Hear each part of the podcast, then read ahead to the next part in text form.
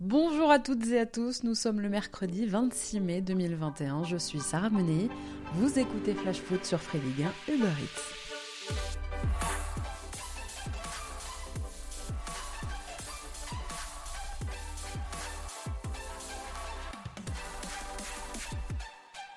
La guerre est déclarée à l'occasion d'un entretien accordé aujourd'hui au journal L'équipe. Rudy Garcia, qui en a visiblement gros sur la patate, règle ses comptes et se lâche complètement sur Juninho. Hier après-midi, le coach français a posté déjà un message d'adieu sur ses réseaux sociaux et dans ce message, Garcia remerciait tout le monde sauf Juni.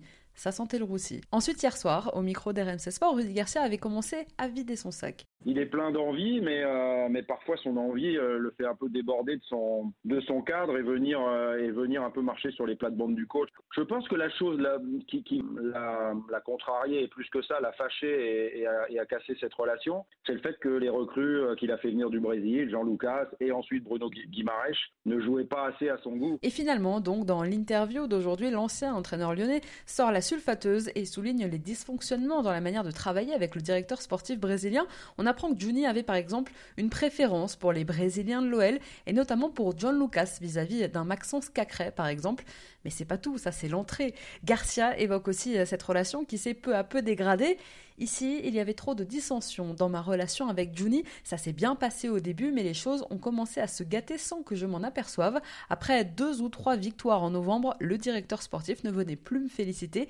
Il faisait des choses derrière mon dos. Mais voilà, Garcia affirme aussi qu'il n'est pas la seule personne au club à avoir eu des différends avec Juninho. Bruno Chéroux, par exemple, le responsable du recrutement, serait lui aussi en froid avec le Brésilien. Je cite toujours Garcia. Il s'était déjà fâché avec tout le monde, avec Bruno Chéroux, en qui il voyait peut-être un concurrent, avec Vincent Ponceau, et c'est même moi qui ai calmé le jeu avec Juni pour recoller les morceaux, demandé même du côté du centre de formation. Alors mauvaise foi, manque de lucidité ou vrai problème à Lyon avec Juninho.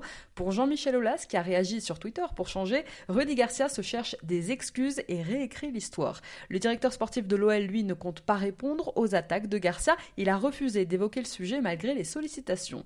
Grosse, grosse ambiance. Finalement, le départ de Rudy Garcia n'a surpris personne, sa manière de quitter le club non plus, lui qui a fait des fins d'aventure fracassantes, sa marque de fabrique, et ces dernières années, il faut le dire, un habitué des sorties En fait, Garcia, quand il quitte un club, dans sa com, c'est un peu le Mourinho français, le special French.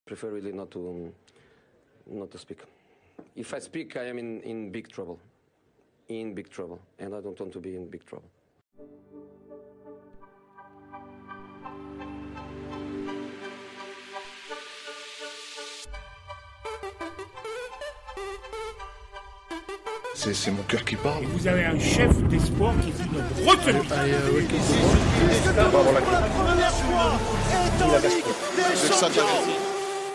autre interview aujourd'hui dans le journal L'équipe, toujours celle de Christophe Galtier, tout juste champion de France avec le LOSC. L'entraîneur lillois a officialisé la nouvelle. Il quitte Lille. Il a informé son président Olivier Létang qu'il n'honorerait pas sa dernière année de contrat. Je le cite J'ai tout simplement l'intime conviction que j'ai fait mon temps ici, que ce cycle de 4 ans est assez long pour un entraîneur. Bon alors le faux suspense est levé et si Olivier Létang accepte la décision de Galette, il ne le laissera pas partir gratuitement évidemment. Le président lillois prévient que son futur club devra verser une indemnité pour sa dernière année de contrat. Aujourd'hui, la bataille pour Christophe Galtier devrait se jouer entre l'Olympique lyonnais justement, l'OGC Nice et Naples.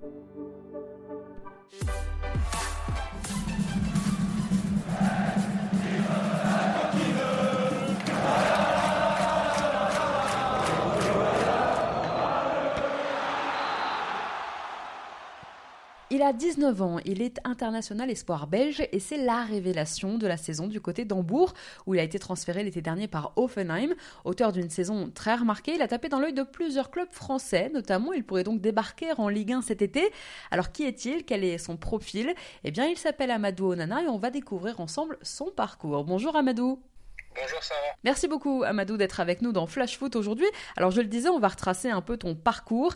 Amadou, tu es né le 16 août 2001 à Dakar. Ton papa vivait à Bruxelles à l'époque et tu allais régulièrement le voir. Lorsque tu as eu 11 ans, tu y es resté en Belgique pour aller à l'école notamment.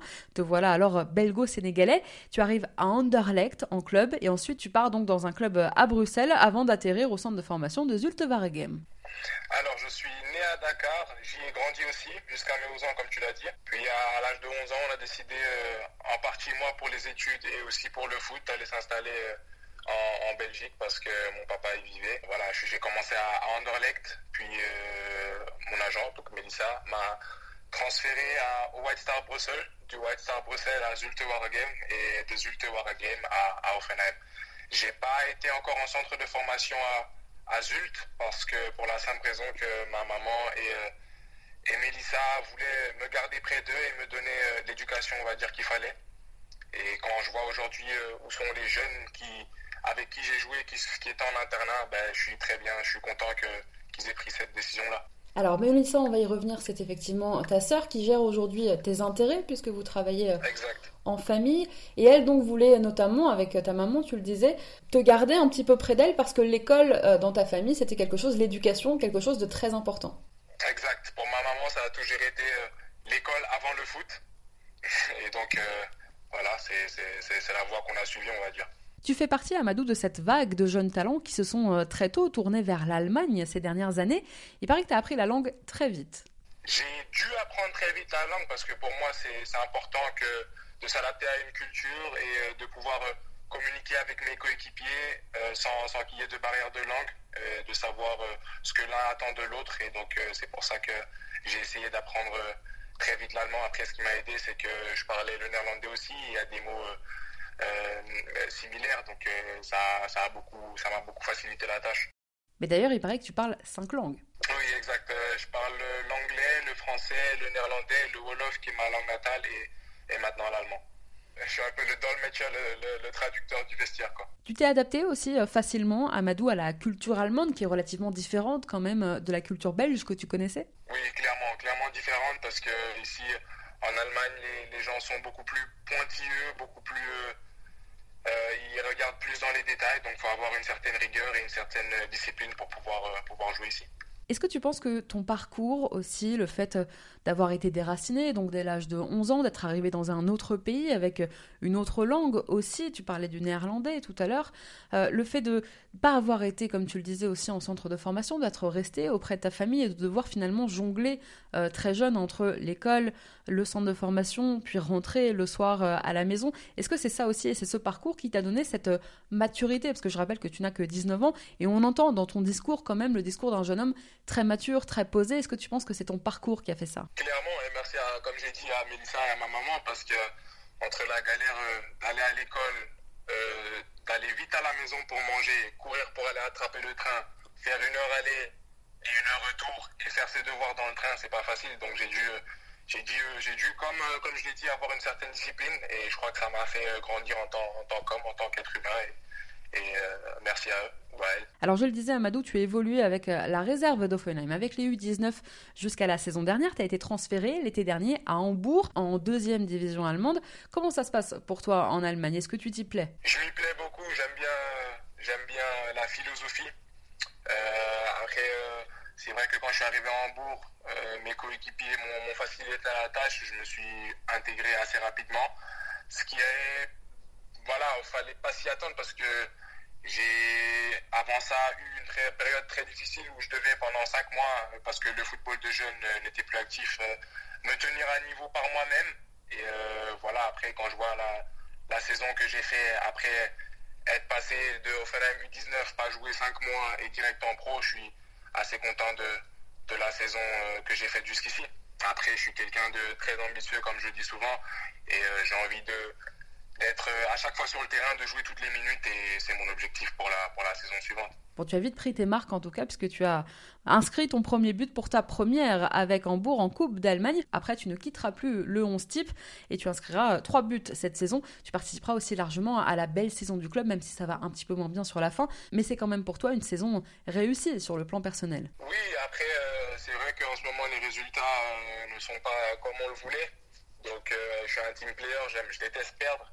Et donc c'est vrai que par rapport à la, saison que, que, nous on a faite en tant qu'équipe, euh, voilà, elle ne se finit pas sur une note positive, mais euh, néanmoins pour la saison que, que j'ai faite, euh, je suis satisfait. Après, je suis quelqu'un, comme je l'ai dit, qui, qui a beaucoup d'ambition, qui veut jouer tous les matchs, qui veut être tout le temps sur le terrain et c'est ce que c'est ce que je vais essayer de faire. Dit. Tu me parlais tout à l'heure, euh, Amadou, de te maintenir en forme, effectivement, pendant euh, l'arrêt des championnats de jeunes pendant 5 mois, où tu as dû te maintenir euh, évidemment physiquement. Rassure-moi, on mange pas beaucoup d'hamburgers à Hambourg.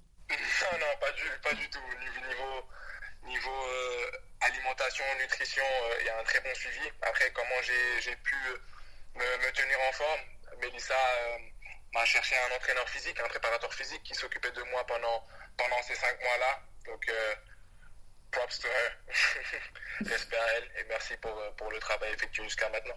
Bon alors c'est forcément une saison particulière hein, avec le, Covid encore et toujours. Malheureusement, Amadou, t'as pas encore pu goûter à la ferveur des stades allemands, mais j'imagine que tu sais que c'est la folie là-bas, même en seconde division. Oui, euh, c'est la, on va dire la, la chose la plus triste de cette saison parce que si je suis venu à, Hambourg, c'est notamment par rapport aux fans. Euh, c'est euh, un club euh, avec une très grande histoire et quand j'ai vu les fans de la saison passée, c'est des fans qui sont là pendant 90 minutes, qu'on joue bien ou qu'on joue mal. Et c'est extraordinaire de jouer devant un stade complet. Donc j'espère qu'on pourra au plus vite rejouer dans un stade plein. Amadou, entre nous, vous en avez pas marre de vous prendre des, des cotons-tiges dans le nez tous les trois jours? J'ai vraiment pas les mots pour ça. C'est une partie du jeu. On doit, on doit s'adapter et faire ce qu'il faut. Donc, euh, voilà, on n'a pas, pas, trop le choix. Alors, tu me parlais de Mélissa tout à l'heure. Mélissa, c'est ta sœur qui est ton agent aussi. C'est elle qui s'occupe de tes intérêts. C'est comment de bosser en famille? C'est très intéressant. Euh, ma sœur était quelqu'un de, de, très exigeante. Donc, elle en demande beaucoup au niveau des, des performances, tout ça. Mais je pense que on a une relation euh, très très soudée basée dans la communication. Donc très intéressant de travailler en famille et pour moi c'est une joie de pouvoir euh, travailler au quotidien avec elle. On va parler un petit peu, Amadou, pour ceux qui ne te connaissent pas, de ton profil, de ton poste. Tu mesures 1m95, c'est grand pour un milieu. Tu dirais que tu es quel genre de, milieu? Est-ce que tu es plus un box-to-box? Quel est vraiment ton style sur le terrain? Je pense que ma grande taille me donne effectivement un, avantage euh, sur les ballons aériens. Après, malgré ma, ma grande taille, je trouve que j'ai une bonne dynamique, euh, j'ai une bonne vitesse, une bonne vision de jeu et une bonne technique. Il y a des joueurs euh, de qui je m'inspire comme Paul Pogba ou euh, Frankie de Jong ou Tanguy Ndombele. Et voilà, c'est des joueurs, comme j'ai dit, je regarde beaucoup de vidéos d'eux, je regarde beaucoup de matchs d'eux pour m'inspirer justement de, de, leur jeu. Après, comme je le dis souvent, j'ai juste envie d'être la meilleure version de moi-même. Donc euh, je vais tout donner, investir du travail pour euh, à la fin n'avoir aucun regret. Tu me parlais de Paul Pogba tout à l'heure, c'est vrai qu'on pense à lui quand on pense euh, aussi à ta grande taille, au poste évidemment. Est-ce que tu dirais que c'est l'un de tes modèles, l'une de tes inspirations? Oui, après c'est là le rapport qui est fait, les gens disent qu'on se ressemble beaucoup dans, dans, le style de jeu. Après, je pense que c'est à cause de, la grande taille, du terrain, comme j'ai dit, de toutes les caractéristiques similaires. Bon, et du coup, ta grande taille aussi te permet d'être euh, très bon de la tête. Exact. Et euh, direct en entrée de saison, on l'a vu. Quand j'ai marqué mon premier but, c'était de la tête. Mais euh, ouais, c'est vrai que quand je regarde, je crois, mes stats, je suis à 80% des duels aériens gagnés. Donc c'est vrai que c'est un léger avantage. Et oui, forcément, lorsqu'on mesure 1m95, on a souvent l'ascendant quand même sur ses adversaires dans les duels aériens. Exactement. Amadou, je le disais en, te présentant, c'est vrai que tu es suivi actuellement par plusieurs clubs, plusieurs euh, écuries, notamment en Ligue 1. Est-ce que tu as suivi un petit peu cette saison, cette folle justement saison de Ligue 1 Oui, oui, je suis, je regarde la Ligue 1 depuis que je suis tout jeune parce qu'au Sénégal, c'est l'un des championnats les plus regardés. Et euh, voilà, j'aime, énormément regarder la Ligue 1, c'est, du beau jeu avec euh, souvent des surprises. Donc voilà, j'aime bien. Bon, alors attention, au Sénégal, il y a, il y a deux teams. Hein. Il y a beaucoup de supporters de l'Olympique de Marseille. Il y a aussi des supporters, euh, bien sûr, du Paris Saint-Germain. Je vais pas te mettre dans la sauce, Amadou, je vais pas te demander qui tu supportes. Exact. Non, j'ai pas de camp, j'ai pas de camp. Oui, non, on va pas se fâcher, comme ça on, ne vexe personne. Amadou, tu es encore à l'aube de ta très jeune carrière, hein. tu n'as que 19 ans, tu commences. Mais est-ce qu'il y a un championnat en particulier dans lequel tu aimerais éventuellement évoluer à l'avenir? Championnat qui m'attire un peu plus que les autres, je dirais non, parce qu'au bout du compte, j'ai juste envie de, dans quelques années, jouer dans le, top 5 européen, euh, quel que soit le championnat, euh, je veux juste jouer dans l'élite, dans le top du top. Donc euh, voilà. Bah en tout cas, on te le souhaite, Amadou. Évidemment, on va suivre ton parcours. Merci beaucoup, en tout cas, d'avoir été avec nous aujourd'hui dans Flash Foot. Merci beaucoup, merci, c'était un plaisir. Allez, nous, on passe à notre rubrique vintage. Je crois qu'après avoir vu ça, on peut mourir tranquille, enfin le plus tard possible, mais on peut. Tous les mercredis, dans Flash Foot, je vous raconte les coulisses d'un événement marquant de notre foot avec des archives, des témoignages. Alors on a commencé ce Flash Foot du jour en parlant de Rudy Garcia, on a enchaîné sur Christophe Galtier et sur la parole d'un international espoir belge. Alors comment parler d'autre chose aujourd'hui que du doublé du LOSC il y a 10 ans, le plus belge des titres en Ligue 1 c'était donc il y a dix ans, presque jour pour jour d'ailleurs, le 21 mai 2011, une semaine après son sacre en Coupe de France contre Paris, Lille remportait le troisième titre de champion de son histoire. À l'époque, cela faisait 56 ans que le LOSC n'avait plus rien gagné depuis le titre des champions de France des Dogs en 1955. Vous imaginez?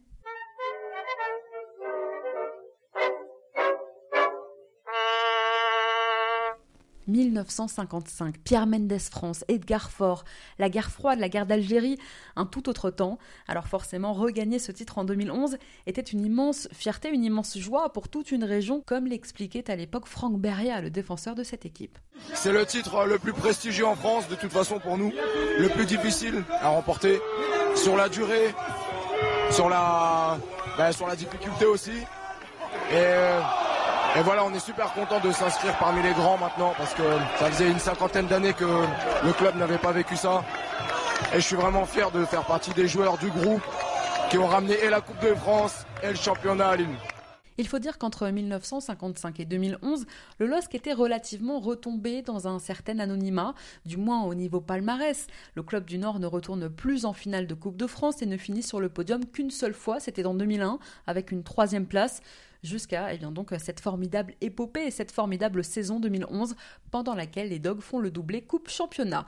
Emmené par un très jeune Eden Hazard qui sera élu meilleur joueur de la saison et un Moussasso qui terminera meilleur buteur du championnat.